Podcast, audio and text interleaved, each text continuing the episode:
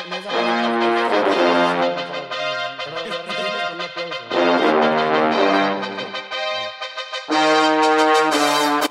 onda, bandita? Bienvenidos una vez más al Breakdown. Yo soy Frank Reyes Ogazón y estoy aquí con mis co-hosts, Quiz Lerda de Born MX y Devil X. ¿Cómo están, hermanos? Todo Muy bien. bien. todo bien. Muy bien. En este episodio tenemos un invitado bien especial y el padrino del programa siendo el primero, Diego Madrigal de 555. ¿Cómo estás? venga, estás? Venga, un gusto ¿Cómo tenerte por acá. Bienvenido. Y, y el padrino de algunos en esta mesa, ¿no? O Sí, sea, ¿no? también. Dicen, dicen, dicen, por ahí, dicen, por ahí, por por ahí. Pero no, muy contentos de tenerte por aquí. Este, Yo y- quiero decir primero que nada que me parece muy bonito que existe este espacio. Me- ahorita que caminé aquí, entramos a las oficinas de Black Monkey, me hice, me sentí muy feliz. O sea, dije como, ah, se está progresando en este pedo, felicidades. Esa es. Qué chido que podamos venir aquí a hablar mierda. Exactamente, exactamente. Y esa es la tengamos un intención. espacio. Esa es la intención y justamente con el breakdown poder hablar de estos temas que son importantes en la cultura, en lo que está sucediendo con la música, con los artistas, los medios en los cuales se están desenvolviendo. Y creo que pues eres el invitado perfecto para este tema que vamos a abordar el día de hoy, que si gustas, caballero, No, la presentarlo. neta, algo que es un hecho, güey, y creo que lo hemos vivido tú y yo y todo el mundo, es Ujú. cómo la música ha cambiado por TikTok, güey. O sea, toda la industria está cambiando y hay mucha gente que está de acuerdo y hay otra, mucha gente que no está de acuerdo. Y la pregunta que te voy a hacer a ti que me estás viendo es, ¿la industria murió gracias a TikTok? Es la pregunta. Bueno, como antecedente, nosotros sabemos que la música ha cambiado duro. O sea, porque antes, hasta en la manera de promocionarte, quizás el hit o la cosa en la que funcionaban las disqueras era lanzar álbums, sacar un chingo de rolas en un proyecto con concepto, quizás con una duración de tres, cuatro minutos, de que tuvieran ciertos instrumentos, cierta estructura. Y luego cambió y, quizás vieron otro negocio donde era más rentable ya no sacar un álbum, sino sacar por singles. Claro. Y entonces llegó el maravilloso TikTok a cambiar todo. Que literalmente estamos viendo un fenómeno que vamos a platicar más o menos ahorita de eso, de que en los conciertos ya no están cantando las partes que son virales en TikTok. La, la- industria ya se está adecuando literalmente a hacer un fragmento de 5, 6 segundos o 15 segundos de una canción buena. Escuchas el resto de la canción y la mayoría de veces, no sé si les pase, que dicen, a la verga, güey. Se escucha muy diferente Pero- esta parte. Pero yo siento que eso ya pasaba. O sea, esos cortecitos de 15 segundos los ponían en el radio, ¿sabes? O sea, promocionaban las canciones así. Entonces, como que luego era lo que escuchaba. Decías como de, ah, me gusta el coro. Igual todavía existe, o sea, yo desde antes de TikTok tenía canciones que decía, ah, me gusta más este verso. Solo que ahora es como mucho más evidente porque lo tienes todo el tiempo ahí y porque nuestro hábito de consumo es mucho más alto, yo creo. Y no te das cuenta de lo demás. También Sí. creo que algo interesante que está pasando actualmente es que muchos creadores lo que están haciendo es que producen el coro, sus 15 segundos, ya saben que se va a hacer viral y construyen lo demás de la canción. creo que cambia. e- Eso es muy interesante porque ahí estamos hablando cómo la plataforma afecta al proceso creativo del artista. Y este tema de TikTok y pues en general redes sociales, y lo queremos generalizar, afecta a tres partes principalmente. Uno, a la audiencia. Dos, al artista en su proceso creativo. Y tres, al negocio, a las disqueras, a las empresas que se encargan de esto. ¿Cómo afecta a las audiencias? ¿Cómo descubres música? Creo que es innegable decir que TikTok actualmente es la plataforma número uno de descubrimiento musical este, en todo el mundo. Si entramos a cualquier chart, eh, 45 de esas 50 canciones están funcionando en TikTok de alguna manera. Si lo hablamos desde la parte de los artistas, el decir cómo los está afectando a ellos al momento de decir de que, ah, tengo que meter este break en el beat o tengo que hacer un cambio de producción en tres cambios de producción en 15 segundos para mantenerlo para un snippet que me va a ayudar a irme viral. Y las empresas que dicen de que, oye, pues no, ¿para qué invertimos? Eh, vamos a poner un ejemplo que no cuesta en eso, pero 100 mil pesos en un álbum, si podemos invertir 10 Claro. mil pesos solamente en una canción que nos va a dar los mismos resultados. todo, ¿no? Y que se va a ir pasando. Algo que decía Diego, y es cierto, es de que justamente esto siempre lo hemos visto presente, pero creo que antes, por ejemplo, si tenías ese verso, eh, eh, esos 15 segundos, el fragmento lo tenías en tu cabeza y era como a huevo.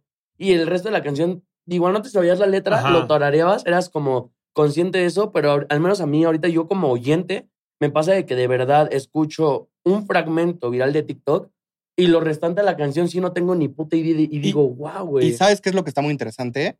Que por la misma liquidez de, estos cinco de estos 15 segundos de la canción que puedes escuchar el clip en TikTok, te puedo preguntar una canción de seis meses y ya se te olvidó. Ah, tal cual. Ya no se queda y ya no permea Ya es bien tal. desechable. Ajá, ya, ya, ya las canciones son bien desechables, los artistas. Es lo que estábamos diciendo. Tú puedes ver un artista que quizás tiene, por así decirlo, un millón de oyentes mensuales, que es un chingo, güey. A ver, hay que dimensionar un millón de personas que te estén escuchando al mes.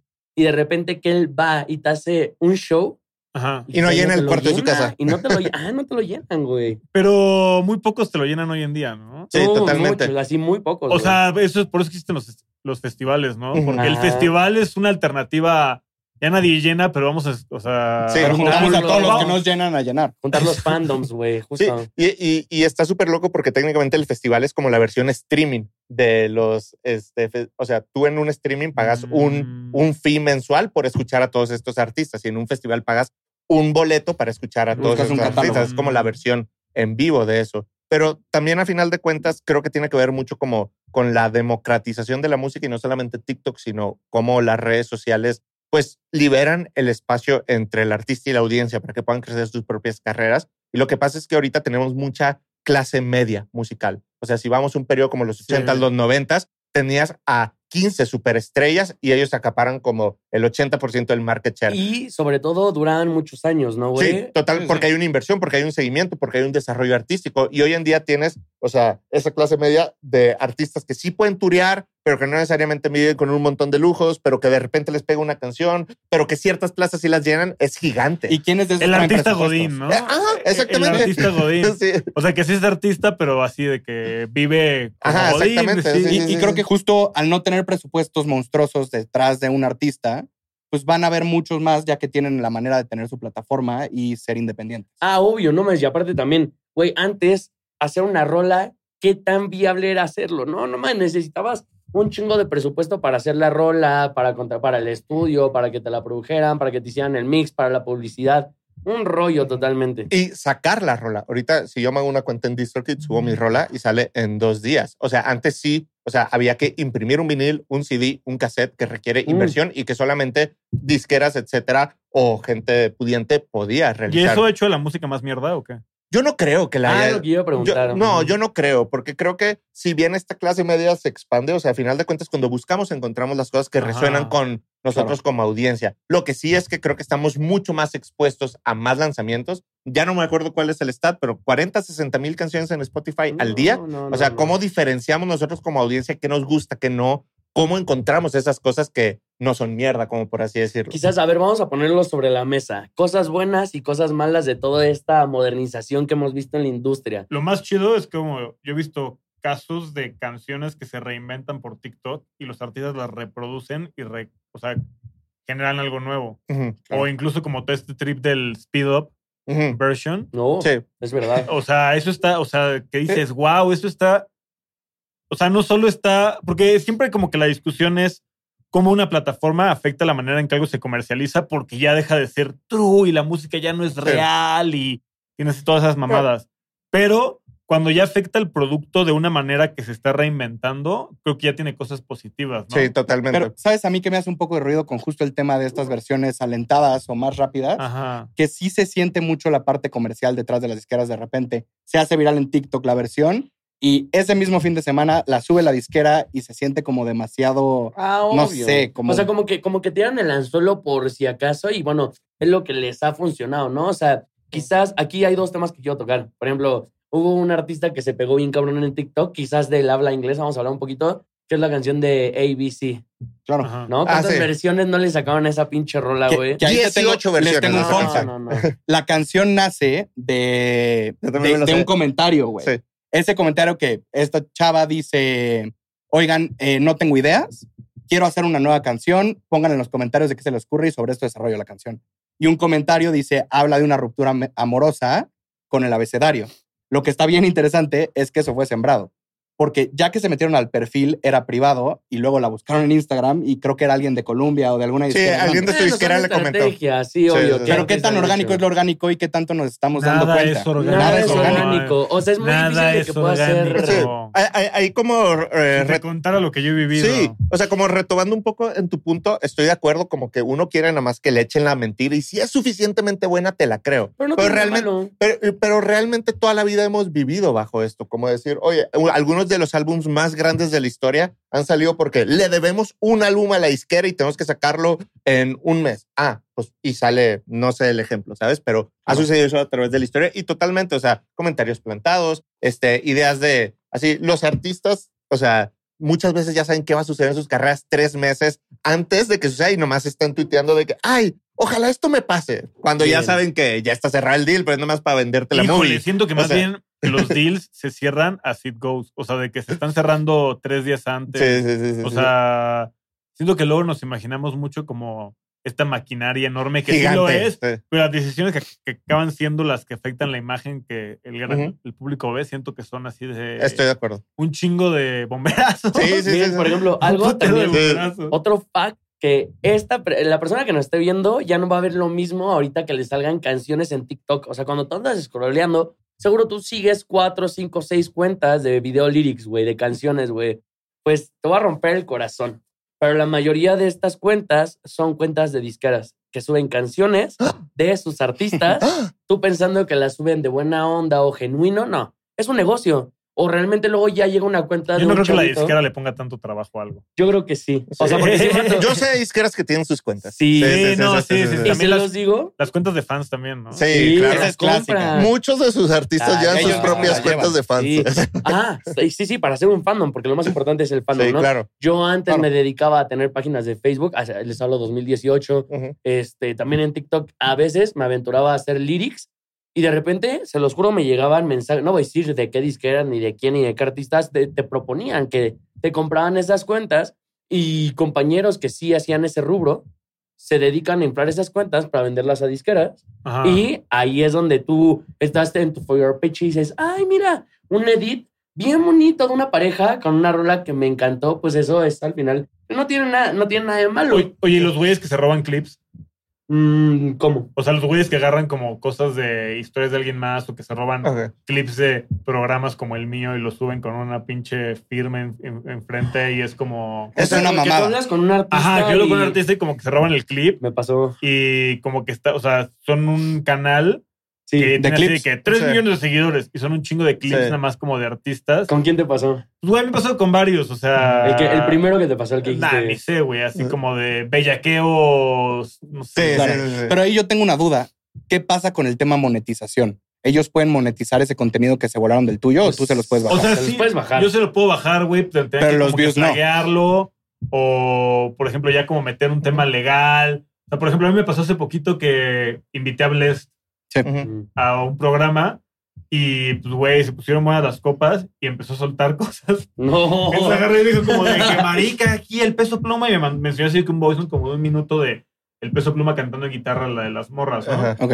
Y luego me dijo, yo voy a sacar un reggaetón con peso pluma. Y güey, lo sacó y lo puso. Ah. Y yo dije como de, ah, huevo. Y pues de repente ya que el, el video había llegado a cierto número de reproducciones, me lo desmonetizaron. Y yo ya sé cómo se llama la canción porque dice, la disquera metió Sí. Sí, el claim. el claim. Pero, o sea, eso ya es como un tema de la disquera trabajando, o sea, es lo que yo entiendo, Sí. la disquera trabajando con YouTube, entonces Ujú. como que a través Sí, hasta del tema de- automatizado. del tema de automatiz- Ya, automatización de las distribuidoras, bla, bla, bla, bla. Pero yo tendría que hacer algo así para bajar el contenido. Es una pendejada. Sí, es Sí, el rollo. Al final es bien cansado. Güey, TikTok es una. Y no decir una pendejada, porque TikTok es en realidad cómo funciona. Digo, nosotros hacemos contenido, pero en realidad el punto fuerte de TikTok es que es una cámara de eco enorme, güey. O sea, Claro. Duro, duro. El algoritmo es, te- es un granadazo y Sí. Algo que a mí me pasó antes, ah, te, lo, ro- te robo la adelante, palabra. adelante, güey. adelante. A mí lo que me pasó alguna vez es de que yo cuando empezaba a hacer videos, una vez hice un video que se hizo bien viral, de quién es el papá del trap latino, ¿no? Y iba a hablar de México y de España, ¿no? Y entonces en el de España hablé de John Beef, Claro. jefe, ¿no? Jefe, jefe, jefe, jefe. El profe. Me pasó de que dos meses después su agencia agarró mi video, el fragmento donde estoy hablando de Young Beef, lo subió a su plataforma y le puso publicidad así a full para patrocinar la rola de Metallica. Y mira, la neta, todos me dijeron Eso como... sí está gatísimo, güey. Sí. Y Pues no mira- puede hacer nada porque estás hablando Pero de es Este- trap, es John, ¿sabes? Es Young Beef. O sea, neta- Es un modus Pero, operandi. güey, pero es lo menos Young Beef del mundo, güey. O sea, no se supone que Young Beef es como pro. Sí, anti, anti. Anti todo ese pedo. Pero mira, yo la neta, o sea, en, en primer momento, la, la primera impresión que yo tuve fue lo vi y dije, "Ah, mi papá me compartió en sus historias, hijo de la verga, Young Beef, ¿no? Dije, güey, jefe, ese, ese güey lo, lo sigo desde que tengo 13, 14 años. Ajá. Y luego todos mis compas, es que yo, yo también no estaba como tan metido en esa parte de monetaria. Dijo, no, oye, güey, pues la neta, pues sí, ¿no? Creo que no es lo Sí. correcto porque a lo mucho, o sea, no me habían etiquetado no me habían ni, ni etiquetado en la publicación. Y entonces ya les mandé mensaje, me etiquetaron nada más. Y, y me dijo, no, güey, pues haz algo más. Y dije, pues no. Digo, bueno, ya, si es que me llega a volver a pasar, pero quizás se la dejé pasar. No dejársela pasar. ¿Dirías Es que, que, Young tienes, Beef, tienes güey. Young Beef con Young Beef? ¿Tienes beef con Young Beef? No, claro que no. Young Beef Sí. es mi papá, güey. Neta, yo a ese güey le he dedicado como mil videos. Hace poquito hablé Qué bueno que video. Sí, sí, que eso es Qué bueno que video. Nah, Young Beef, mi jefe. No te preocupes, ya se lo había cogido. Sí, ya se lo ya. cogió. Nah, güey, ese güey que me pegue el SIDA, no hay pedo, güey. Oye, yo. video desmonetizado. No hay pedo, pa. Oye, pero yo les quiero preguntar algo a ustedes, sobre todo como creadores de contenido y que a final de cuentas en la era de TikTok, que como ya dijimos previamente, es la, de- la plataforma número uno de descubrimiento musical Sí. actualmente. Ah. O sea, que los... lí- líderes de opinión. Ah, ah, Ajá, exactamente, Líderes de exactamente. opinión. O sea, ¿cómo, siendo líderes de opinión, o sea, cómo deciden cuando una canción vale la pena hablarse? O decir, dentro de estas 60 mil canciones que existen, Los números, de que, Luis. de que qué quiero, ¿por qué quiero hablar de esto? Depende. Porque, o sea, o sea, O sea, les pregunto a los dos por Ah, separado. Yo creo pues, que hay dos vertientes. Los números, Luis. Los números. Solo Yo- los números. Solamente eso. Yo creo que mis dos vertientes es, obviamente, lo que te tiene que dejar dinero. Bueno, no dinero, porque TikTok no te pagan ni una puta mierda, Ajá. ¿no? Pero al final del día, sí, lo primero es eh, empatar, bueno, ver que le esté yendo bien y empatar con la propuesta musical. Ok. Al menos yo viví una parte de. Estuve una parte donde yo estuve haciendo mucho contenido en TikTok que sabía que me funcionaba. Contenido de decirte, güey, si yo sé que hablo y digo estas palabras, va a tener dos millones, va a tener tres millones. Pero llegó un punto donde dije, ¿sabes qué? La neta, yo creo que tengo que hacer un poquito más. O sea, creo que, debe- creo que podría tener un poquito el poder de quizás que si está en mis manos poder recomendar algo más. Claro. Y es algo bonito ¿Te porque sentías sucio? eh, cuando hablaba de... ver, mira, habían veces donde la neta sí donde sí hablaba de igual una canción que no me gustaba, quizás de bebé, de la bebé Trix. A mí no me gustan sus rolas. Hablé de eso. Es la cabra. Es No, una no me genia. gusta. Es la Güey, está cabra. verga la Bebetrix, güey. A mí no me gusta. Está muy Ah. buena. Pero bueno, Uh. estaba viendo ahorita Fuera. una, una escena emergente hace, ya no les he contado esa historia. Bueno, creo que sí, hace cuatro, cinco, seis meses, no, como ocho meses, estaba este pedo de las tirando flow stage, Ujú. estaba este rollo de los alucines. Y yo me acuerdo que Young Dupe me mandó un mensaje. Young Dupe es alguien, un shout out para el Young Dupe. Shout out a Dupe. Es alguien que la neta Tocayo. le ha batallado. Le ha batallado. Te puede gustar o no te puede gustar. A mí me encanta lo que hace. Eh, me vi el, escuché su verso, me lo mandó antes de que saliera el de uh, kiri, kiri, kiri, kiri, ¿no? Y dije, ah, está verguero. Y entonces en ese tiempo también todavía tengo una gran amistad con Dímelo Pro. Ujú. Y dije, mira, también la neta le quiero echar la mano. Es un emergente mexicano. Y me acuerdo que yo hice un video bien sencillo, güey. La verdad lo hice sin, sin ánimo de nada, güey. Dije, ¿estás cansado de escuchar el mismo trap de siempre? Pues te recomiendo estos, ¿no? Y ese video, yo la neta no tenía expectativas de nada, tuvo dos millones y medio. Que eso para un artista independiente es, güey, guau. Te cambia cabrón. un poquito. Claro. Al fin, y, y- y ellos, pues al final del día, me, acuerdo, me, Sí. me agradecieron. La primera vez que, que vinieron a Ciudad de México, me invitaron a su show. Y algo que te das cuenta, hay veces donde quizás, a veces Usando, infravaloramos... usa- usaron el video.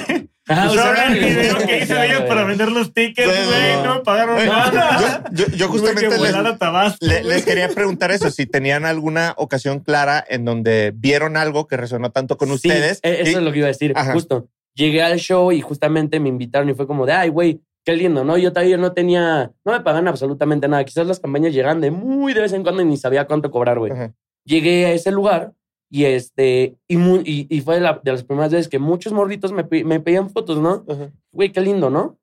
Y, y muchos de los comentarios que, de la gente que se acercaba me decía, güey, yo los conocí gracias a ti.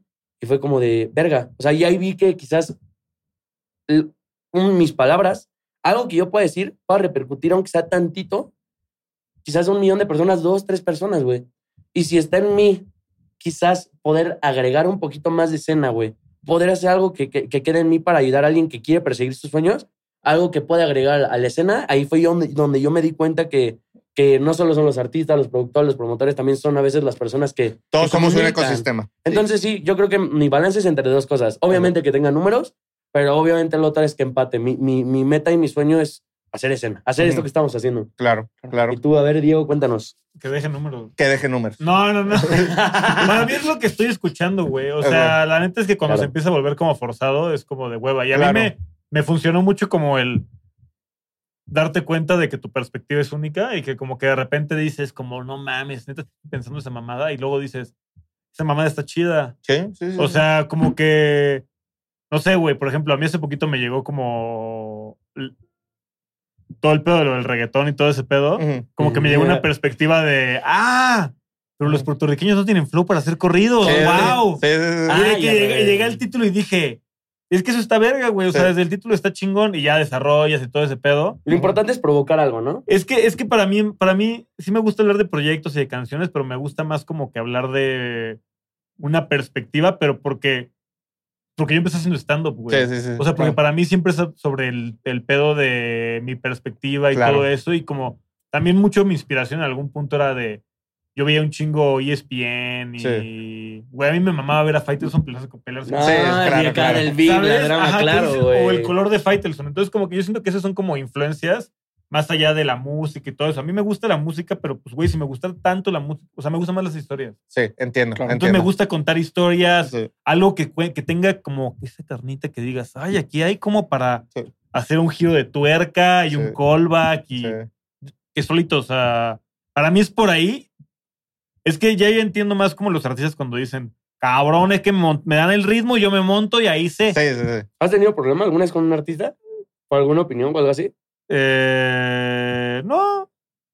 Mm, o sea, de que, güey, la neta, todos los artistas son como los haters de internet, güey. Te ponen comentarios, pero luego los ves. ¡Acho, cabrón! Me encanta tu trabajo, te veo todo el tiempo. Y es como de, ah, huevo, Sí. prende ese porro. Sí. Yo- Este, pero no. ok, beef, no.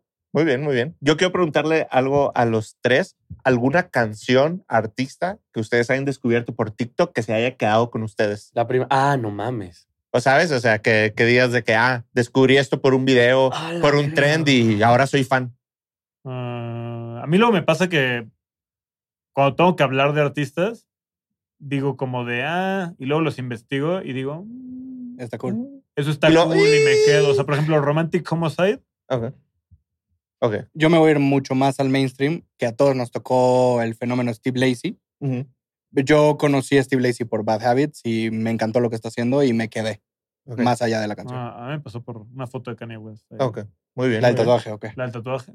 Con Uzi, o, ¿no? creo que, o creo que nada más subió la portada del disco y dije como de, ah. De que me gusta eso. Sí, Sí, sí. sí, sí, de que, ah, Kanye, todo lo que dices, yo estoy de acuerdo. Te amo. Si él está de acuerdo, yo Sí, estoy de estoy acuerdo. de acuerdo, estoy de acuerdo. Sí, Yo, yo, yo quizás no, y, güey, ahorita qué buena pregunta. O sea, sinceramente, y no por ver, no por verme mamador, güey. Creo que algo que estamos platicando, creo que el pedo de TikTok siempre ha sido que el artista que conoces o del que empiezas como a enamorarte, güey, es efímero, porque no te, no te queda como antes, güey. Quizás que no era tanto el ritmo de consumo de las canciones. Ujú. Entonces yo creo que he conocido muchos artistas que me han gustado demasiado, güey. Pero no, güey. O sea, creo que el, el último artista que... Puta, es que no, ninguno. O sea, güey, no sé, güey. Pero sí hay muchos que me gustan. Vas a tener que ahorita ver a los ojos a Dan García. Güey, Que te está yo- esperando Yo afuera. así de que yo tú acabas de decir, me cambió la vida la experiencia con los alucines y es, no, no mencionar ninguno. Nunca. O sea, no, en el hecho de que, de que hoy en día, o sea, de que tenga mucho tiempo, o sea, siento que, por ejemplo, no tiene ni un año de todo este movimiento de lo del Dan y así, y es algo bien verga, pero, o sea, en cuestión de, de artistas así de que yo sea mega fan, mega fan, mega fan, no, sinceramente no. Por ejemplo, a Nata lo conocí antes de, de, de TikTok, entonces Sí. no. Joder, pero no eres muy fan de los TikToks del Nata. Como. Sí, O no. sea, no te encanta el TikTok Pero no lo- de la única chiquita que se sube a mi moto es mi verga. No, Ah, no, no. ¿Y esas cosas? Ah, e- eso es algo cabrón, de que, por ejemplo, Nata, mucho de los fans, fans, fans Ajá. que tiene, es más por su persona a veces que por su música. Pero que a, lo mí, a mí me interesó muchísimo por. Desde que Bad Bunny estuvo en Soy Sí, el Diablo. O, o sea, sí, pero por ejemplo, no sé, mi música, mi cantante favorito y mi TikToker favorito es Rosalía, güey. Rosa- uh, Lo ¿Has bien. visto los TikToks de Pero Rosalía? esa es Sí, buena. ¿Qui- sí, qui- sí, ¿Quiénes son sus artistas favoritos en TikTok? Ah, ya. Rosalía. Rosalía es muy buena. La- a Raúl. mí sí me dio risa la imitación de Raúl, la neta. Rao, yo. Alejandro. Ah, cabrón, ¿Qué no hay pollo amigos? frito. Eh, pero no viste la de, la de Rao de live de. ¿Quiere que te pongas sunblock? No, güey. ¿Cuál fue ese? ¿Cuál, Así que Rao sin contexto. ¿Tú quieres que yo te ponga sunblock? Y Rosalía. Ay, ¿dónde está el pollo? No sé qué. No, pero tú quieres que yo te ponga sunblock. Y así Rosalía en bikini, güey. ¿Qué güey, No, neta, güey. ¿Fueron a Rao? No, No, güey, es que, güey, Rao es como, cabrón. es el, es el, es que sí es el más bellaco, güey. O sea, ese Sí. güey agarra y dice como, mi amorcito, no todos los hombres somos iguales. Así que arrastra ese culo hasta el piso. Es como de verga. Y siempre habla de tetas. Ajá, güey. ajá, de que, pero es romántico, güey, pero siempre acaba hablando de tetas, güey. Güey, algo que también nos ha regalado un chingo TikTok y quiero platicar de eso, güey, es como muchos ahorita creadores de contenido, barra influencers, barra TikTokers, se han querido aventurar a este pedo de hacer música, güey. Algo que estábamos platicando, por ejemplo, era Cartel de Santa, que primero estuvo con Kelly Medani, que bueno, ella era una creadora de contenido. Ah. Estuvieron colaborando en, en, en, en- en cosas, ¿no? Ahí como de Only. De Monterrey, por cierto. Ah, de Cosas. Monterrey. En cosas están colaborando. Vamos, Sí, otra vez. tiene todos Todo. Santa todo Fe Clan. Toda la gente chida sale Santa Fe. Clan y Kareli Ruiz también estaban como pues ahí en ese rollo, güey. Pero ellos no están de Monterrey. Ah, Pero, no. pero No, ahí pero mencionas algo importante y ¿Cómo ha creo que te estás yendo al extremo con el caso de Kelly o... Pero, ¿cuántos artistas no han construido una audiencia siendo primero Y el creador- creadores de contenido? O sea, lo vemos con una Kenia, Kenia Oz, Oz, eh, hasta Eladio en Eladio su Carrión. momento. Vete a los gringos, que, Cardi B. pues, Joey. claro. Sí, sí, sí. Sí. Hacía videos bien Sí. bizarros, güey. Yo- Yo, la Yo, verga. yo como una, una conclusión importante que me, me gustaría dejar en este capítulo es que diferentes tiempos demandan diferentes tipos de artistas y diferentes tipos de artistas triunfan en diferentes tiempos. Así que podemos ver mucho cómo esos artistas que tienen inteligencia de creación de contenido triunfan en esta era porque la era pues, los demanda a ellos versus cuando tal vez en alguna era donde el misticismo era más importante, hubieran triunfado otros. Así que también los artistas son consecuencia muchas veces de la eras que viven. Y por ejemplo, Nata no necesariamente es que tiene una cuenta activa de TikTok Ah, donde él sube TikToks, pero es su personalidad y a través de lo que transmite en las otras redes donde sí se siente cómodo, se, se mueve a Claro. TikTok, por así decirlo. A mí me parece algo interesante, igual para concluir un poco con el tema, que hay muchos grises. No podemos culpar una plataforma porque estamos en el momento y lugar de esa No, es plataforma. como culpar a los a vinilos, cambiar. a los cassettes, a los Exacto. CDs. Es como O sea, Y hay muchos Instagram, grises, ¿no? hay Porque muchos no, grises. No, no es tan orgánico como TikTok, ¿no? Sí. Totalmente. Y no podemos decir, ay, esto sí lo mata o no lo mata, si no es lo que hay. Y como hay cosas positivas como la creatividad y la libertad que le puede dar a diferentes artistas, hay cosas negativas como pues toda esta parte líquida que nos puede traer.